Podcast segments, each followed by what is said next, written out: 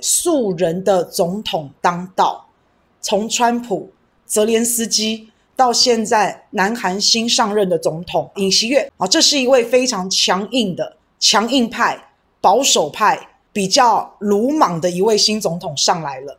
他上来，他的亲美、亲日都非常的明显，反中、反朝鲜也非常的明显。这一位南韩的新总统，他是一个检察官。我们看过韩国电视剧里面，很多都是以检察官司法为背景拍摄的。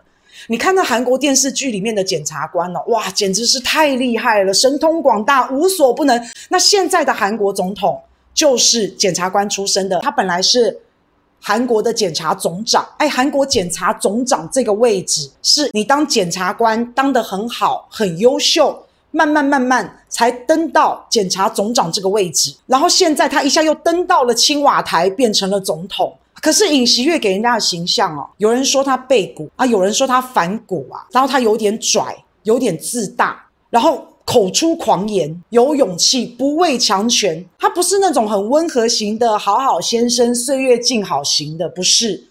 他给人家感觉是那种敢冲敢讲敢战的。原本尹锡悦他是受到上一个南韩总统文在寅的提拔，那算是知遇之恩。当时尹锡悦他参与调查了李明博的收贿案，还有朴槿惠的亲信门案件，他把这两任总统送去坐牢。这两位前总统都栽在尹锡悦的手上，所以他也算是立下了大功。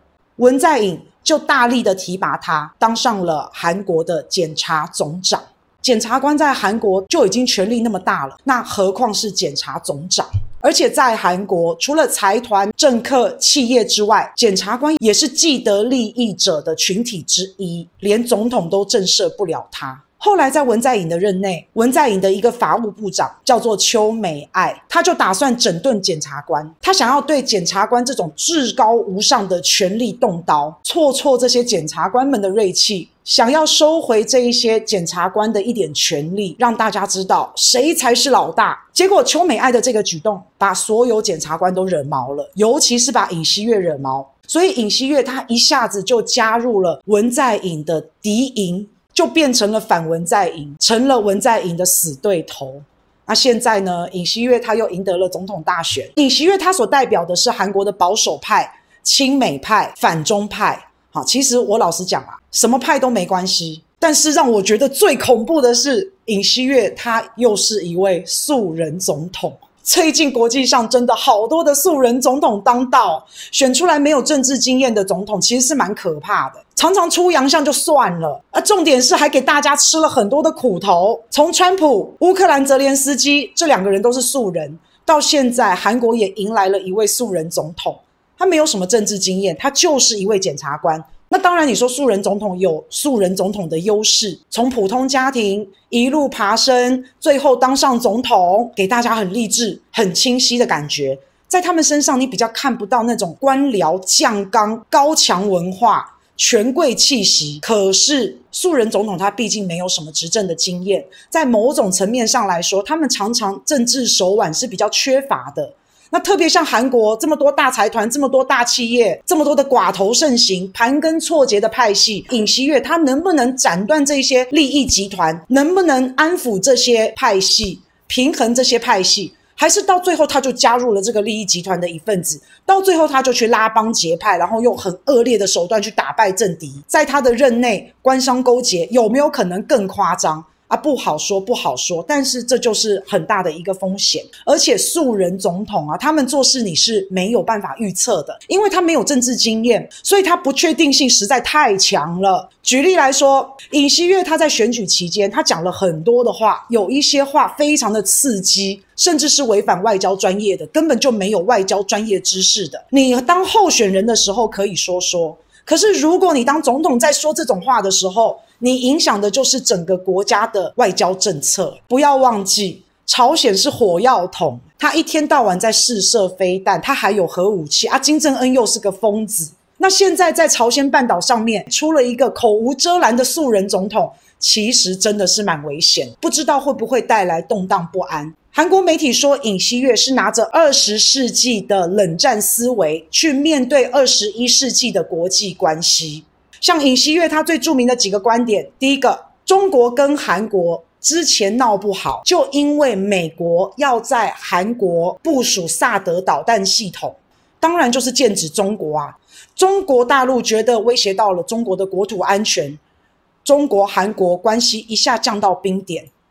那尹锡悦他在竞选的时候，尹锡悦告诉大家，我要增加萨德导弹的部署，我就是为了要对抗中国。这句话听起来很强硬，也让人很不舒服。所以，如果他当总统，他再这样子讲，而他真的这么做的时候，你觉得东北亚这一块还能够平静吗？另外，尹锡悦还说，他要建构美日韩军事同盟。日本跟韩国一向就不对盘。好，那尹锡悦说没关系，以后呢，我们三国就平起平坐。我们美日韩三国是军事同盟，我们要一起遏制中国。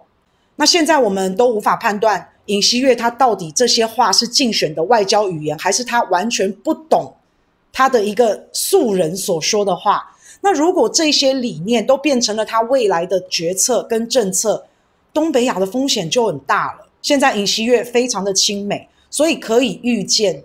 他会成为美国在东北亚的一颗棋子。拜登现在有一个四方机制，美国、日本、印度、澳洲，讲白了就是为了围堵中国所成立的政治联盟。那现在尹锡悦当选，他就可能成为四加一。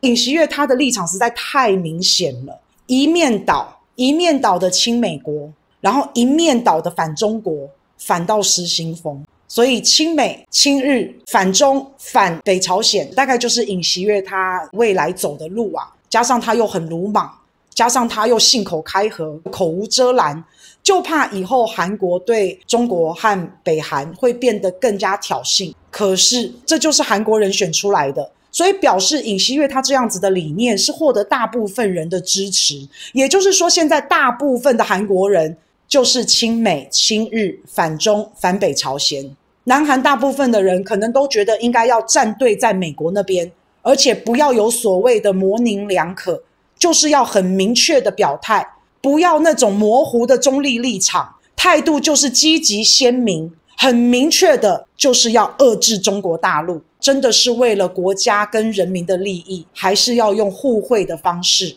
而不是自己沦为棋子，沦为美国的打手跟马前卒。